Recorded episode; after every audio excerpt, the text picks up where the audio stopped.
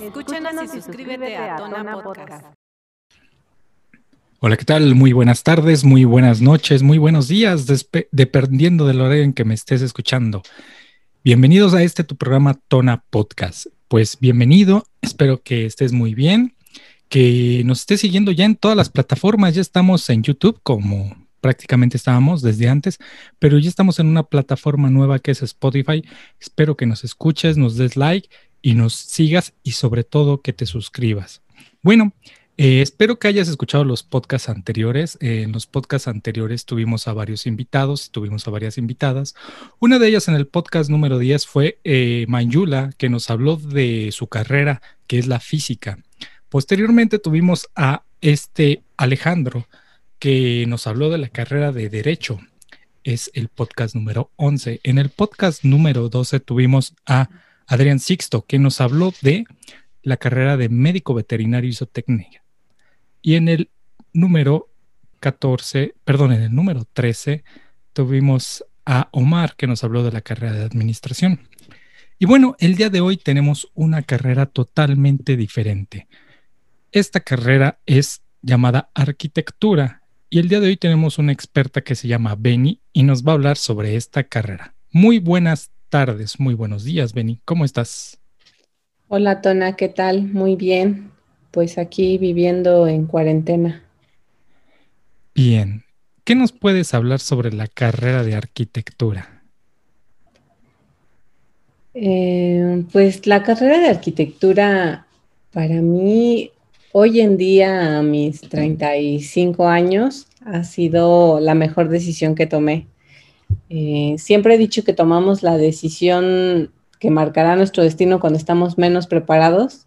Cuando sales de la preparatoria, la verdad es que habrá quienes eh, me digan lo contrario y me digan que, sí pensaron y meditaron y sabían a lo que se querían dedicar. Ese no fue mi caso. Llegué por azar del destino a arquitectura, pero la verdad es que considero que no me veo más bien estudiando, ejerciendo otra profesión que no sea la arquitectura. ¿Qué es la arquitectura? La arquitectura se divide en muchísimas ramas.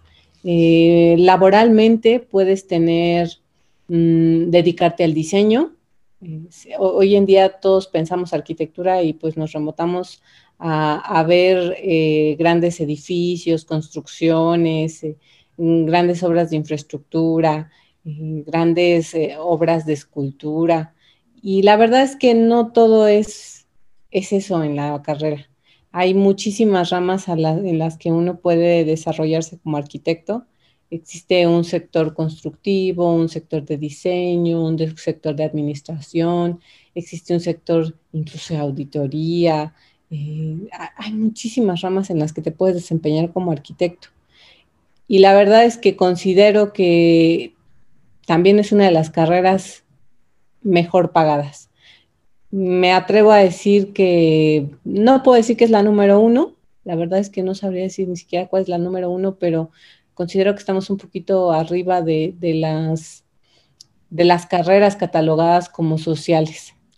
Bien, oye, oye, este, Benny, ¿qué me puedes decir, por ejemplo, de la arquitectura? Eh, me dices que tiene muchas ramas, que hay mucha empleabilidad y que también tienen un muy buen pago. Pero un arquitecto como me lo, me lo mencionaste, hay tantas ramas. ¿Dónde es donde un, mejor, un arquitecto puede aplicar mayormente sus conocimientos? ¿En qué área? Por ejemplo, hay áreas que son de arquitectos paisajistas, hay también eh, planificadores urbanos, donde también los arquitectos, inclusive hay este paisajes y jardines, también ya los arquitectos creo que están ahí, están ahí también haciendo su labor, ejerciendo su labor. ¿Dónde en la actualidad digamos, en estos años, es donde hay más potencial para un arquitecto, que tal vez lo los ven más en la obra pública, ¿no? O en mm, es complejo. La verdad es que yo creo que depende mucho de tus aptitudes como profesionista. O sea, yo podría decirte que el ámbito más competido pues es el ámbito del diseño. Todos como arquitectos salimos de la universidad y queremos ser diseñadores. Eh, y eso hace pues que tengas que ser mejor para aspirar a un buen puesto, pero no exime que en algún momento puedas llegar a ser director de proyectos o de diseño o, que te vayas al extranjero a hacer edificios o colaborar con grandes despachos. Em, yo no me atrevería a decir que hay un área especial, depende de tus aptitudes y también depende mucho de con qué pasión ejerzas el área que tú escojas.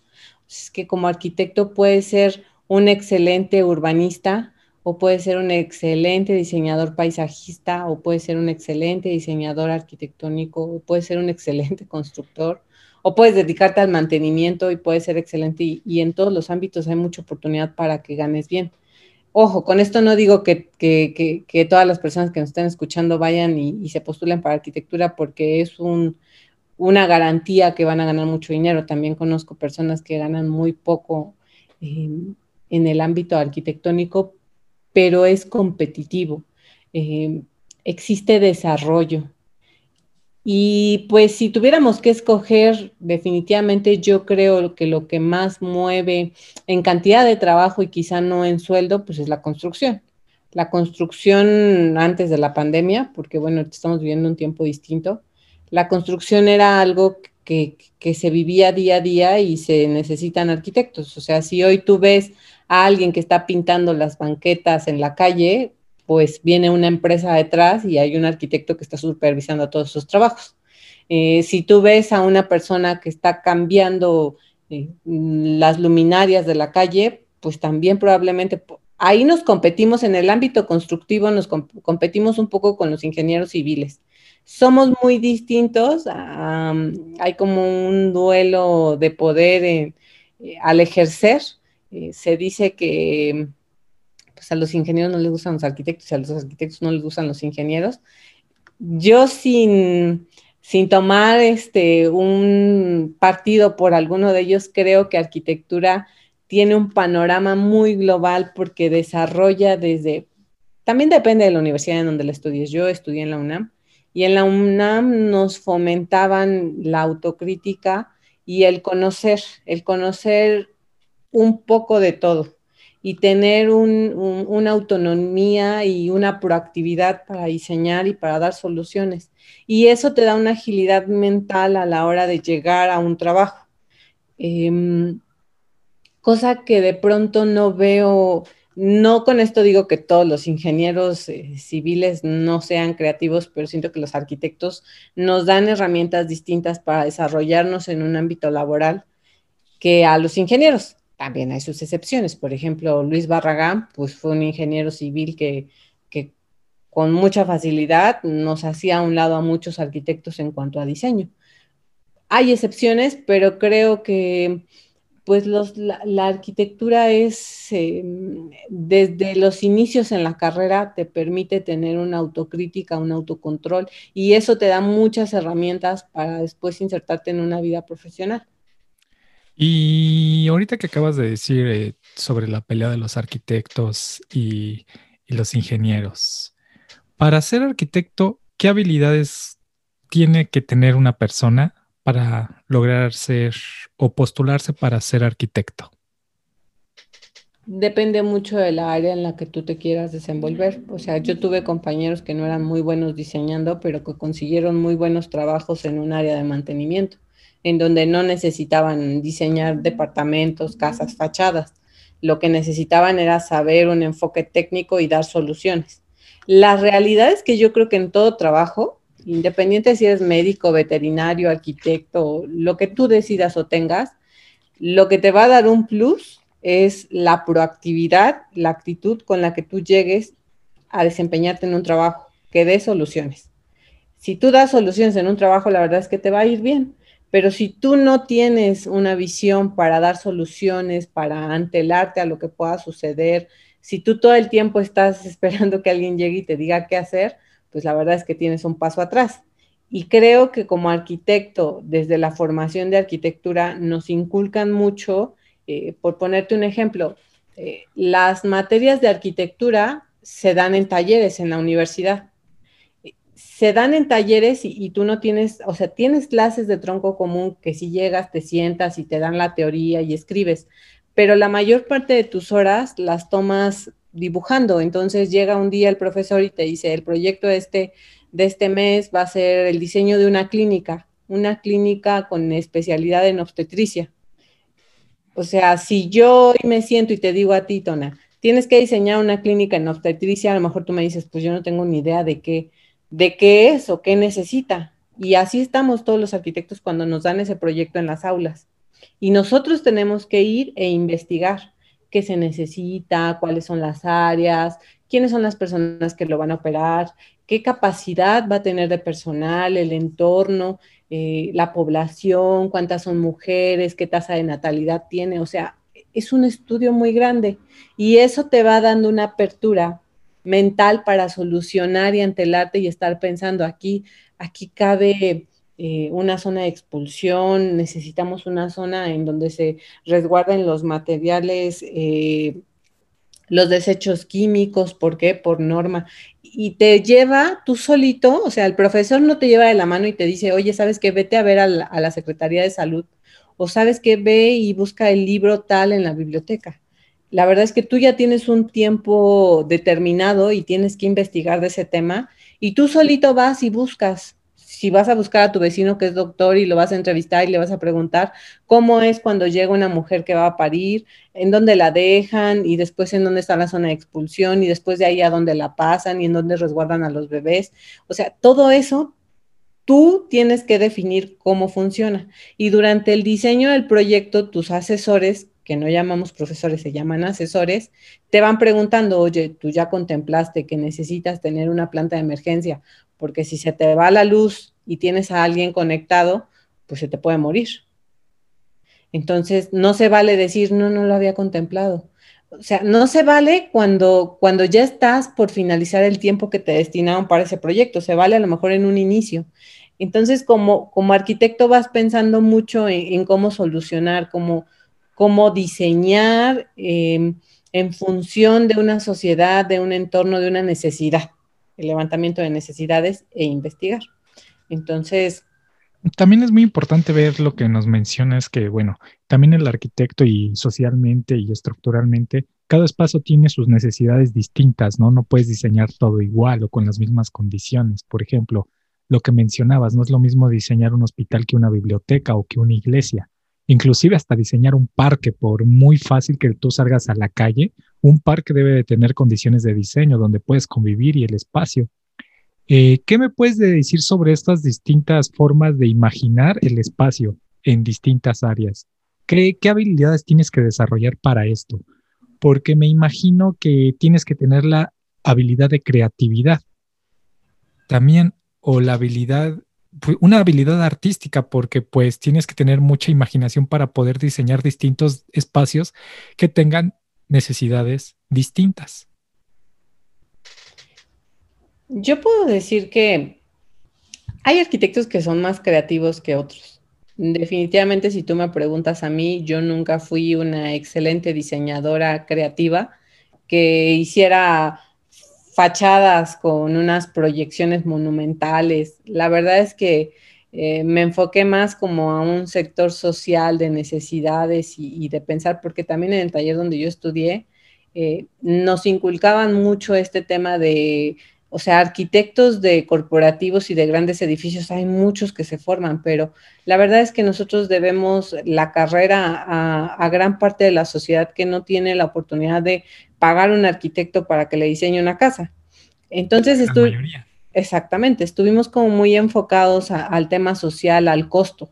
Eh, o sea, si tú quieres diseñar un super vano, vano es una ventana, una ventana que dé un remate y tú sabes que vas a poner un cristal de 5 por 5, pues ese cristal va a tener que ser con fabricación especial y va a tener un costo adicional. Entonces te vas y si lo vas a hacer en una comunidad, pues piensas en una ventanita de 1,20 por 1,20 que tiene una medida estándar y que te va a salir más barato.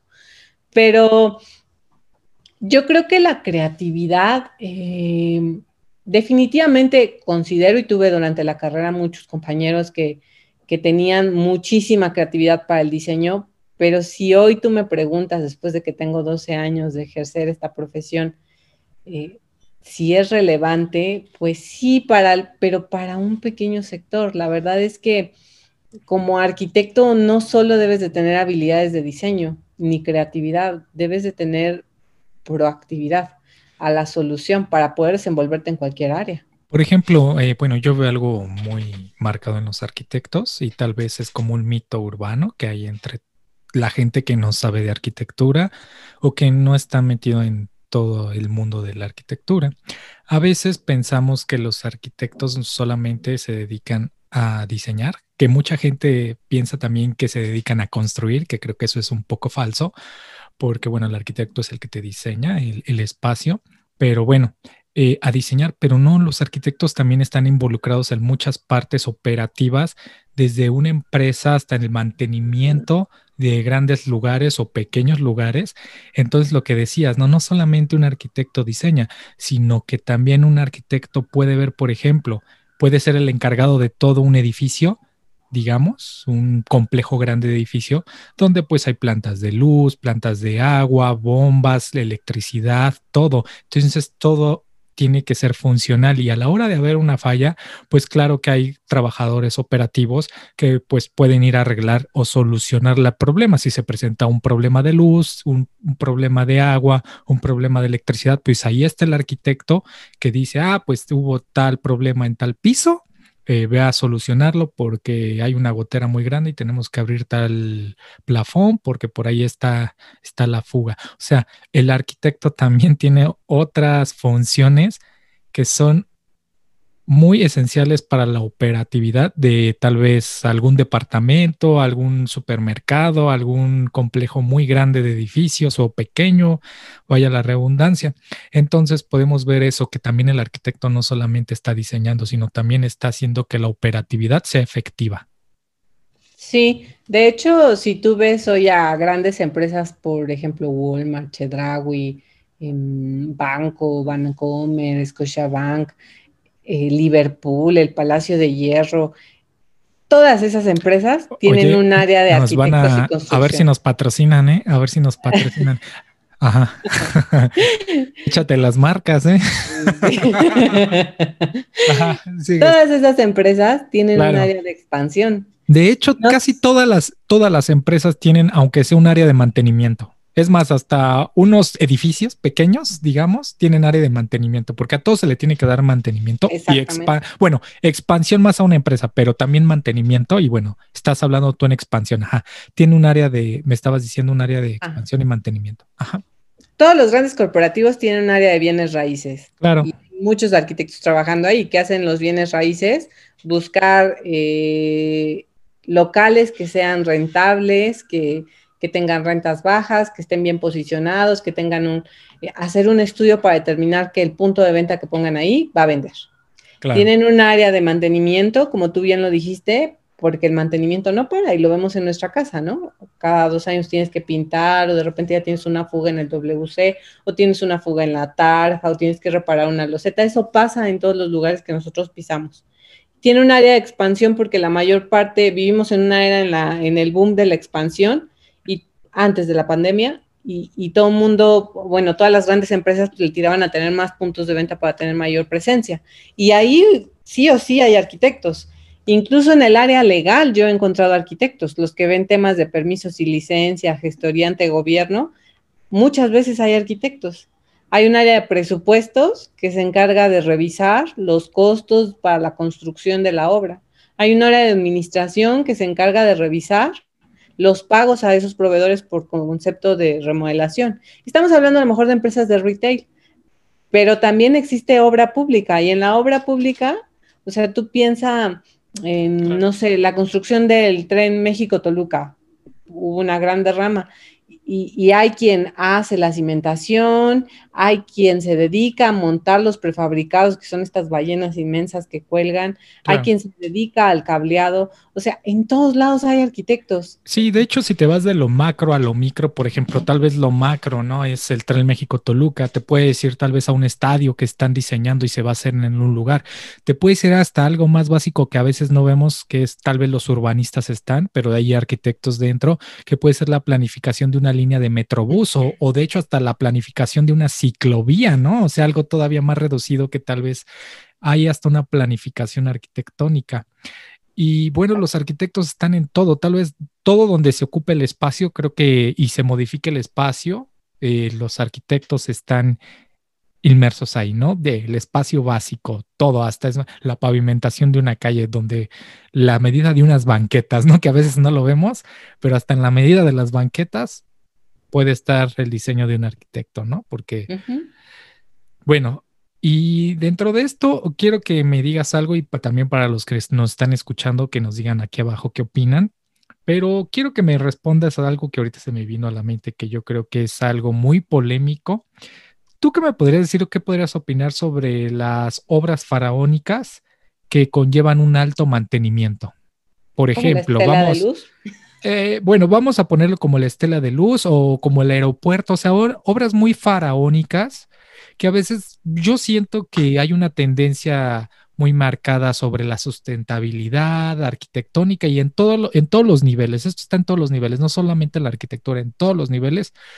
Y te quieren vender grandes obras según que autosustentables y a veces no son autosustentables. Necesitan demasiado mantenimiento. ¿Y qué opinas de esto? Y son obras muy grandes aparte. Pues yo creo que es una tendencia. Em, somos un país en vía de desarrollo y, para mi parecer resulta un poco aventurero aventarnos una obra como el aeropuerto de Texcoco eh, cuando traemos tantas carencias en un sector social.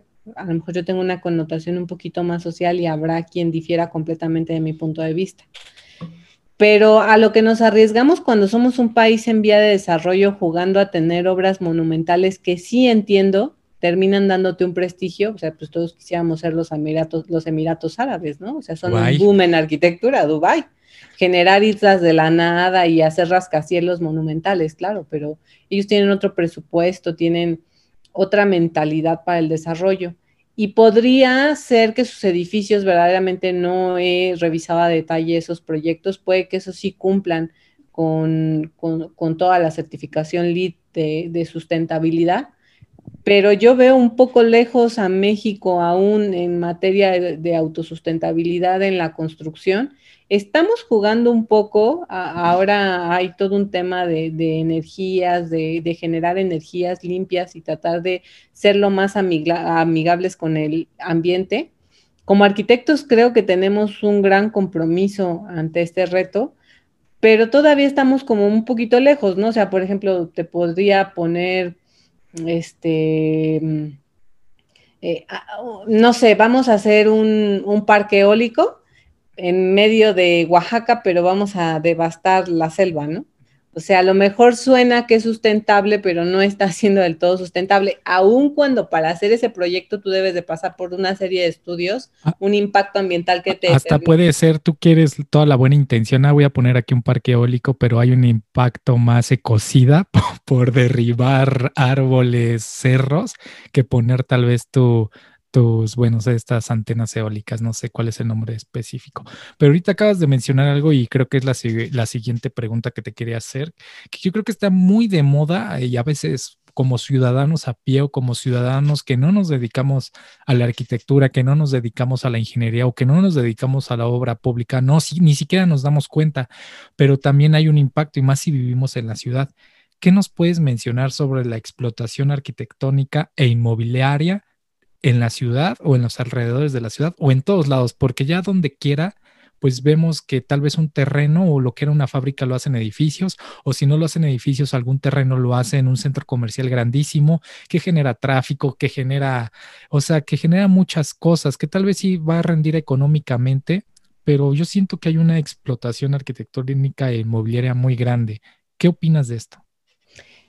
Pues va muy ligado con lo que platicábamos acerca del desarrollo. Eh, la Ciudad de México particularmente, bueno, tendríamos que remontarnos a la, historia de la Ciudad de México, cómo fue su crecimiento exponencial de los 50 para acá, la centralización de los servicios, pues obviamente aquí estaban los trabajos, aquí había más servicios, aquí tenías una mejor calidad de vida y eso hizo tenías la idea de que había una mejor calidad de vida y eso hizo que de muchos municipios llegara gente y empezara a crecer la zona eh, metropolitana global y, los municipios aledaños o limítrofes a la Ciudad de México, como es Chalco, Nezahualcóyotl, Morelos, Cuernavaca, Querétaro, eh, eh, Toluca, ha, crecido mucho y descontroladamente. Eh, creo que no hubo una planificación correcta y a partir yo, a partir de que inició el gobierno sin, sin hacer, eh, sin ser partidista, desde que inició el gobierno del PRD en la Ciudad de México, pues se vio que tratamos de ir hacia una metrópoli más cosmopolita. Y, creo que iniciamos bien, pero después eh, no nos dimos cuenta de que esto era un monstruo que estaba creciendo. La Ciudad de México hoy en día consume litros y litros de agua y entonces le quita el agua al Estado de México y allá tienes a gente que padece de agua porque la mandan para la Ciudad de México. Le echan presión a Santa Fe. Exactamente. y, y, tienes colapso de pronto cuando llueve porque el drenaje se vuelve insuficiente, las avenidas son insuficientes, hay centros comerciales en, cada esquina, se están construyendo hoy en día la redensificación en todas las alcaldías, pues ya es hacia arriba, ¿no? Hay pocas eh, alcaldías que se pueden dar el lujo eh, pues de vender casas. La verdad es que yo creo que ya ahorita solo lo puedes hacer a lo mejor en Xochimilco, en Milpalta, en alcaldías que son un poco más lejanas al centro de la Ciudad de México. De, hecho, eso sí, ¿no? Ya, ya no se pueden conseguir casas. Obviamente si tienes el nivel adquisitivo y también ha encarecido demasiado la, la vivienda. O sea, si un departamento ya te cuesta millones, una casa ya te vale aproximadamente 5 millones mínimo. Una casa, digamos que en las colonias donde se hubo una planeación territorial, un trazo urbano, todo que sería, por ejemplo, tal vez Coyoacán, alguna parte de la Cuauhtémoc, alguna parte de, o sea, colonias muy específicas de la ciudad. Y es bien difícil esto, ¿no? Porque también se ha encarecido todo y más si lo hacen más cosmopolita, como mencionabas, pues sube todavía más la vivienda. Pero yo creo que aquí también hay algo que pues me gustaría preguntarte y también a todos los que nos escuchan que dejen sus comentarios. ¿Qué me puedes decir? Y esto es un tema que siempre lo escucho y antes en verdad no me daba cuenta, pero creo que es una pieza medular donde tal vez estén, no los arquitectos, pero esté una gran rama de la arquitectura ahí metida. Pero ¿qué me puedes decir sobre la construcción y la corrupción. ¿Por qué están muy ligadas la construcción y la corrupción? Yo siento que antes no lo ves, lo veía, pero creo que está súper ligada a la obra pública o se ha ligado mucho a la obra pública sobre la corrupción. Pues sí, yo siempre he dicho que la construcción es un ambiente muy sucio.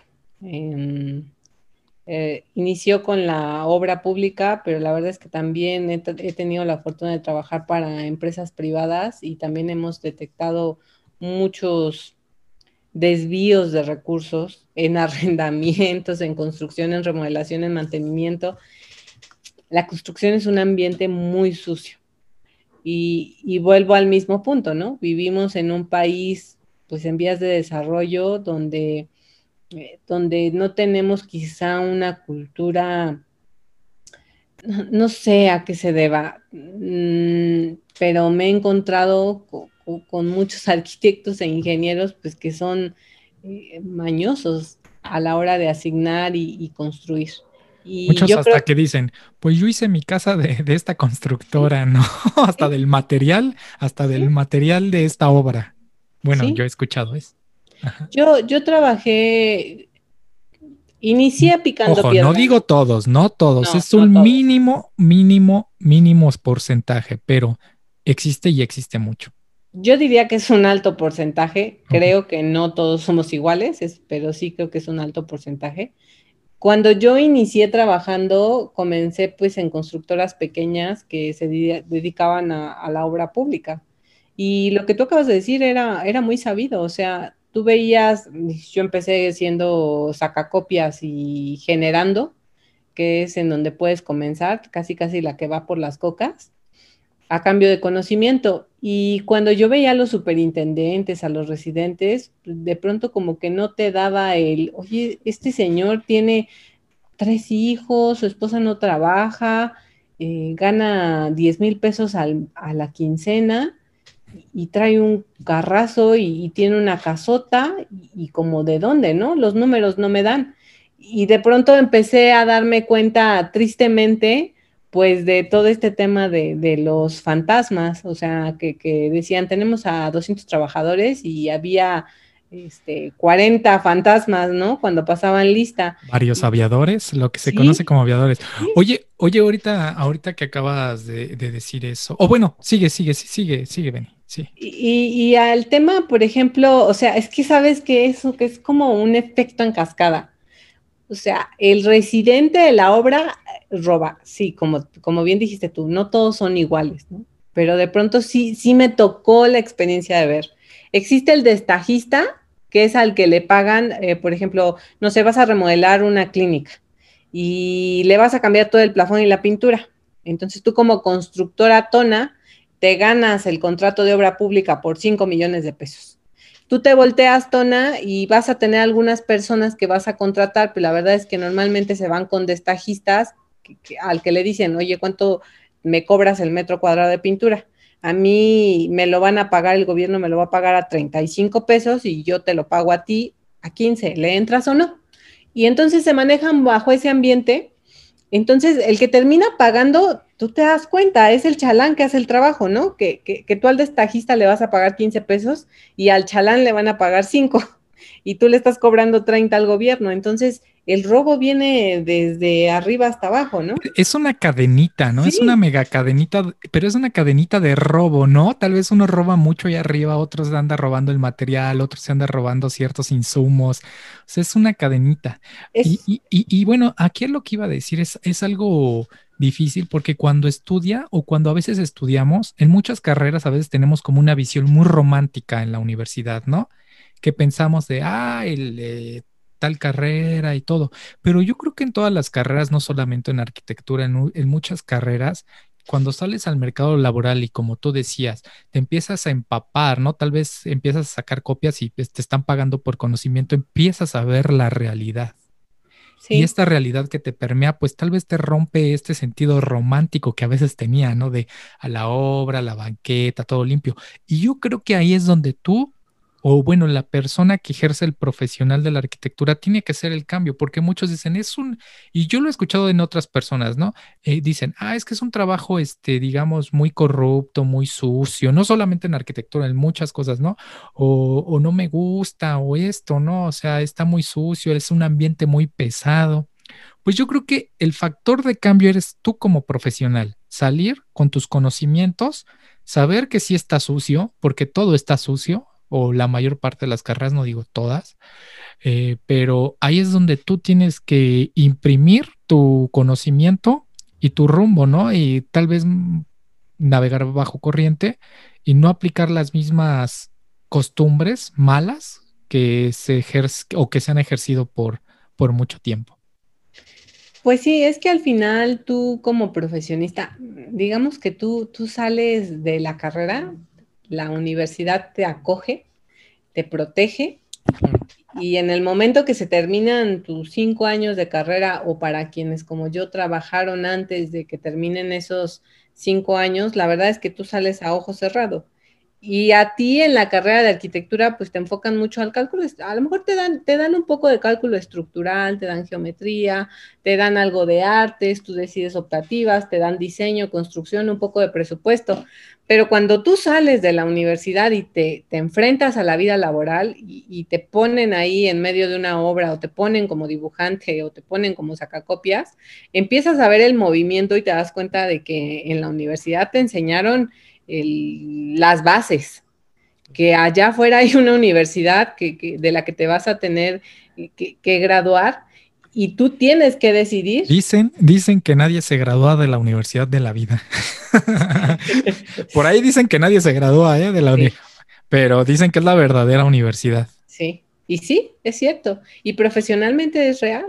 Entonces, como profesionista, cuando tú sales y te empiezas a empapar, o sea, por ejemplo, cuando yo salí, yo era mujer y, caí en una constructora. Entonces, eh, este tema del feminismo a mí no me gusta tocarlo porque son como temas muy sensibles, pero sí noté en aquel entonces que yo tenía una desventaja frente a mis compañeros que eran hombres, porque meterte a un ambiente constructivo de obra sucio, en donde tratas con chalanes, con albañiles, con maestros, darte a respetar, cuando no traes todavía todo el conocimiento que te respalda, pues te genera un poquito más de trabajo de lo que le cuesta a tus compañeros. Pero creo que es cuando empiezas a forjar lo que tú dijiste en un inicio, qué es lo que tú vas a querer y en qué te vas a querer formar. O sea, cuando yo empecé a ver todo el tema de, corrupción en la construcción, de, de, desvíos, de que era algo muy sucio, muy descarado, la verdad es que yo dije, me gusta mucho la construcción, me gusta entender cómo se arman las cosas, pero no me gusta lo sucio de la construcción y no me veo eh, corrompiendo mi moral por, por más dinero, ¿no? Entonces decidí que, finalmente me gustaba la construcción, pero que no era lo que yo quería ejercer toda mi vida. Y, entonces comencé a ver todo este tema de la administración de la construcción y dije que me gusta más, como que siento que es un ambiente un poco más limpio, aunque después también me di cuenta que en la administración de la construcción hay corruptela, ¿no? Porque de pronto para asignar un contrato pides tu diezmo y que te lo doy si me das el 5%. En todos lados hay corrupción. ¿Y, cómo tú cambiarías todo esto, todas estas malas prácticas? Es que, sabes, viene desde muy arriba. O sea, yo creo que todos podemos poner nuestro granito de arena y decir, yo no le entro. Yo siempre he dicho profesionalmente, yo no le entro.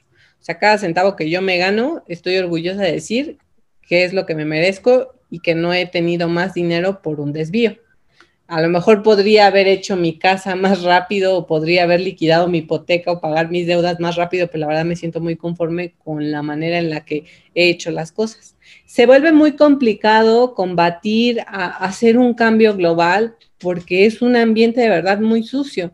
O sea, hoy hay un, director de obras que, que pide un diezmo, por ejemplo, el Seguro Social, ¿no? Tiene un presupuesto que le asignan para remodelaciones y, muchos de esos directores de pronto piden un diezmo para lanzar, o sea, lanzan una licitación y la licitación ya viene amañada. Oh, oh, ah, ah, de hecho, iba a eso, de hecho, es, iba a eso que acabas de comentar, que a veces las licitaciones ya están todas amañadas, ya nada más es el puro espectáculo, ¿no? Así, porque bueno, es lo que se escuchaba antes, eh, no sé ahorita, la verdad, en la obra pública no tengo idea, ojalá que no. Pero después decían, ah, sí, iban los concursantes, presentaban sus proyectos, pero pues ya, ya todo estaba amañado, ¿no? Entonces, creo que desde ahí, y creo que también es el truco, ¿no? así es. Entonces se vuelve complicado que generemos un cambio global. Creo que pues el granito de arena tú lo pones y si todos ponemos un granito de arena, pues en algún momento podemos generar un cambio pero es difícil romper, pues tú, tú mismo lo debes de haber sabido cuando salió este escándalo de la Casa Blanca de, Peña Nieto, ¿no? Claro. Una adjudicación de licitaciones, pago de favores. De, hecho, cuando te, decía la, pregunta de, por ejemplo, del mantenimiento de las obras faraónicas, yo me acuerdo mucho y yo lo, te lo mencioné porque eh, muchos políticos o muchas personas eh, hacen una gran obra y dicen, si tal vez me, me licitan mucho, si están mucho los de auditoría atrás de mí de los números, el negocio ya no va a ser eso, robarme lo de la gran obra, sino lo del mantenimiento. ¿Por qué? Porque tal vez ahí yo tengo mi empresa de, no sé, de limpiar cristales o toda la obra es de cristal, entonces necesita demasiado mantenimiento de limpiar, ¿no? Los cristales. Entonces también es un super negocio eso, todo el mantenimiento. Sí. Entonces, buscan muchas maneras, pero pero bueno, eso es como lo malo, ¿no? no yo creo que no, todo es lo malo. Yo creo que tiene mm, de calle más cosas buenas que malas.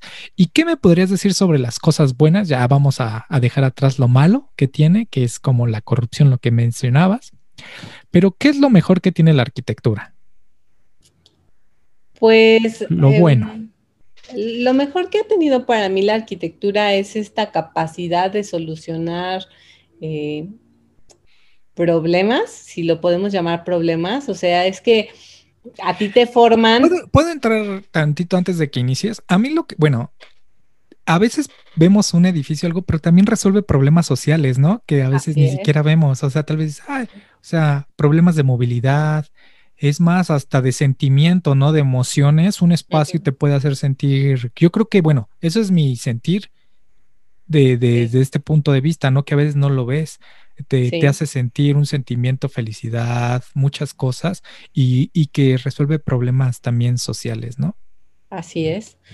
Tú, no sé si recuerdas ahora que inició lo de la pandemia, había un, señor que se volvió muy famoso porque puso un gimnasio por allá por el norte de... barras de praderas, barras de praderas, los, del Valle del Mamado, se llama, ya no recuerdo su nombre, pero sí es Ecatepec, creo algo así. Eh, sin miedo al éxito, son los de sin miedo al éxito. Exacto, de ahí nació la, frase, bueno, se, viralizó la frase sin miedo al éxito. Y, tú te das cuenta de la mejora que un espacio puede generar en una sociedad.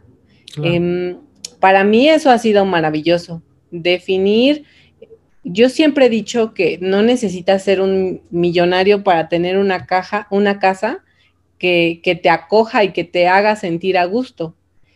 Puedes tener una casita de, de 5 por 10, 50 metros cuadrados en una, en una planta o en dos y puedes hacer maravillas con un buen diseño y con un poco de presupuesto. Entonces, la verdad es que a, mí como, como arquitecta eso me encanta. Ya sea que te dediques al tema diseño de espacios o que te dediques a hacer un diseño como más urbano en donde hagas a lo mejor un parque y qué padre, ¿no? O sea, qué padre hacer un parque en una zona donde ya estudiaste previamente que, que hay una gran tasa de, jóvenes que se corrompen o que se pierden en las drogas y que necesitan actividades o que necesitan que ese parque tenga clases o prepa abierta o que metas actividades que mitiguen eh, todo, todo este tema social que, que pues no vamos a cambiar, pero que sí podemos mitigar un poco.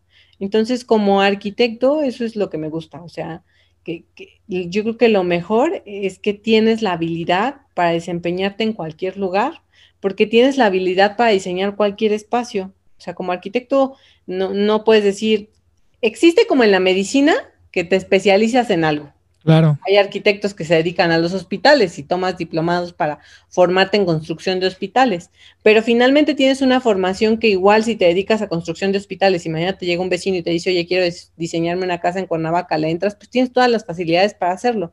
Y si mañana te dicen, oye, ¿sabes qué? Que hay que, que diseñar una planta, una termonuclear o una termoeléctrica, este, pues lo obtienes, o sea, como que ya no te espanta cuando llegan y te dicen, oye, hay que diseñar esto porque finalmente sabes que todo lo puedes investigar y que puedes terminar complementándote con un equipo. O sea, la verdad es que cuando hablamos de obras, macroobras, pues no lo diseña una persona ni dos, es todo un equipo. Todo un equipo, claro. Exactamente. Entonces, yo creo que eso es lo mejor que te, que te puede dar la arquitectura, la habilidad para solucionar problemas. O sea, yo he conocido arquitectos que incluso se vuelven PMOs, que son administradores de grandes proyectos y grandes portafolios, pues porque tienes una habilidad, una visión distinta.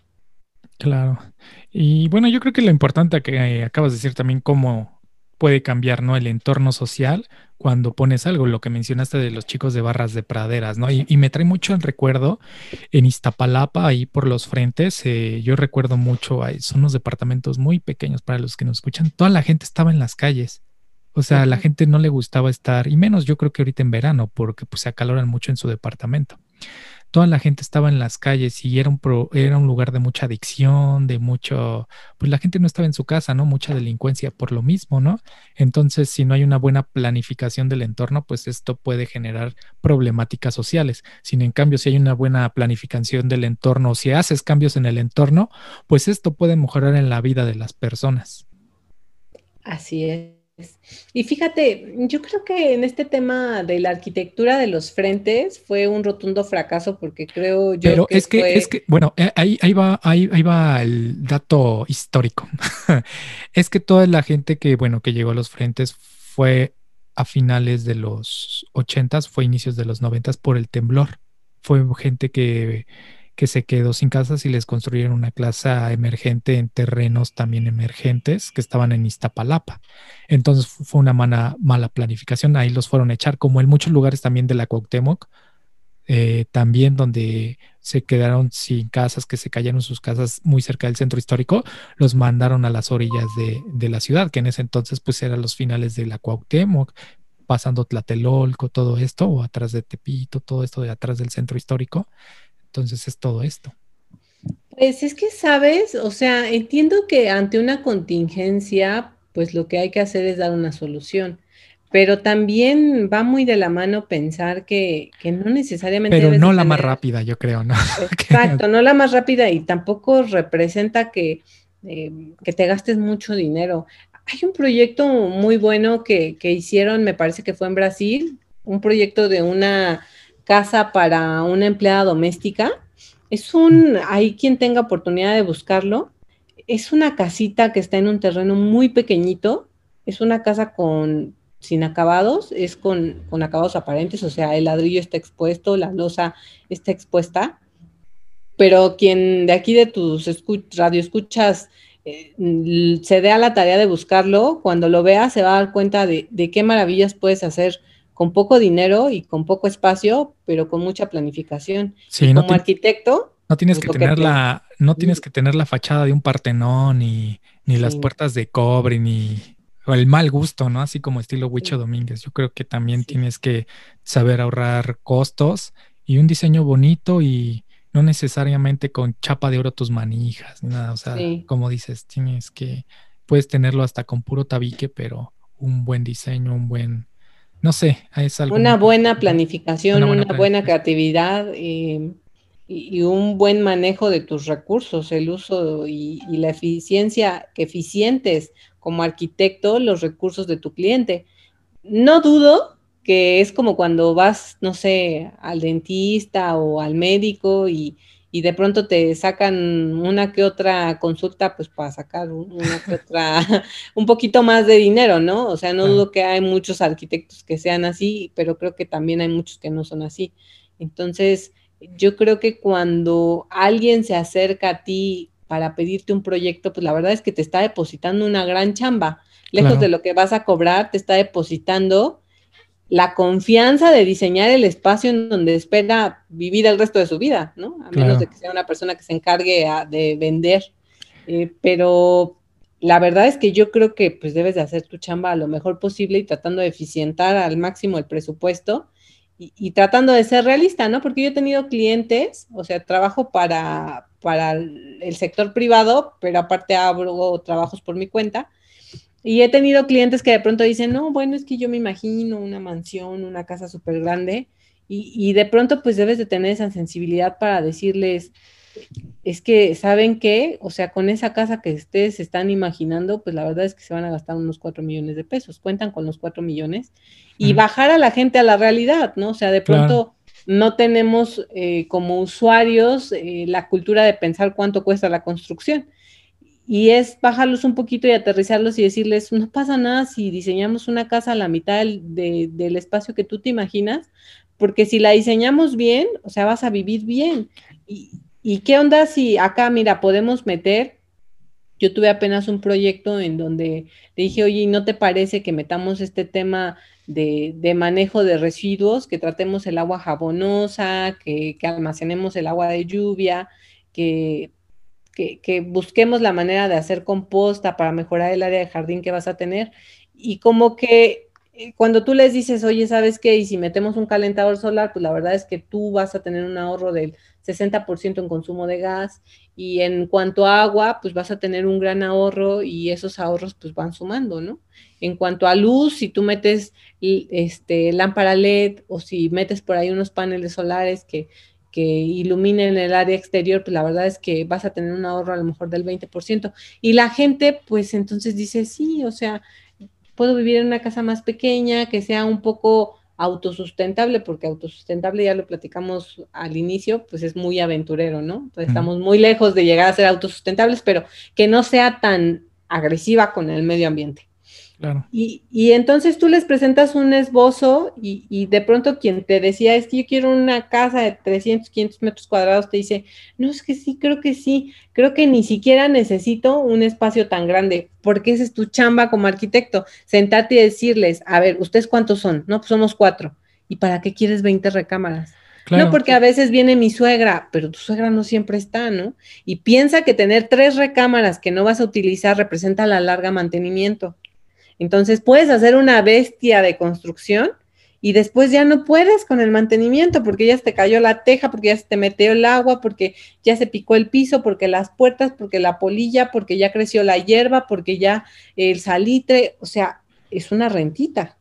Claro, el caso también es de que el espacio que diseñes sea un espacio útil y, que sea un espacio de uso, no algo que a después ni vayas y, y como dices, ¿no? Este, le tengas que dar mantenimiento a algo que ni siquiera se usa y te cueste más caro.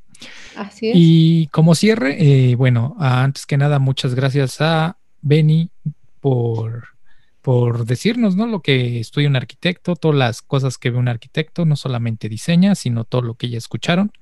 Y algo muy importante que también iba mencionando desde los otros capítulos, ¿no? Por ejemplo, con Sixto en el capítulo antepasado, de un veterinario que también nos decía, ¿no? Es que tienes que asesorarte con gente profesional.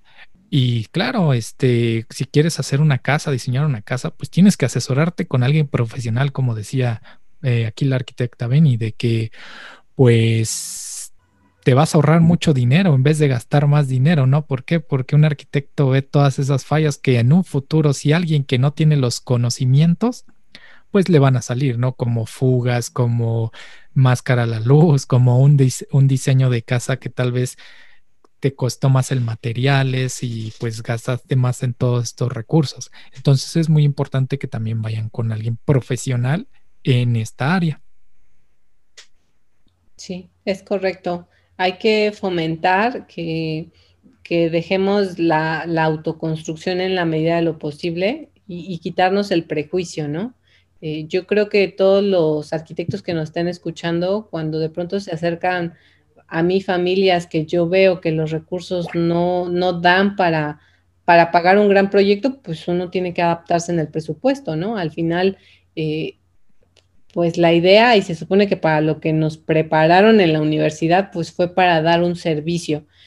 Yo no digo que regalemos todo el tiempo el trabajo, pero hay excepciones, pues en las que en las que tenemos que ajustar el presupuesto. Y para toda la gente que nos escucha, efectivamente tú lo dijiste, a veces tú dices, no le voy a pagar 10 mil pesos a un arquitecto, prefiero pagarle al albañil que no me va a cobrar nada, pero lo que no sabes es que le va a poner dos o tres bultos más de cemento o se va a llevar dos o tres bultos más de cemento y, después te va a poner una puerta donde no iba y vas a tener que demoler y el día que haya un sismo no te coló correctamente. Y ya Estar todo descuadrado. Exactamente. y después... Y son problemas a la larga, ¿no? Son problemas a la larga, o sea, son problemas a la larga por querer tener un ahorro al final va a ser un gasto.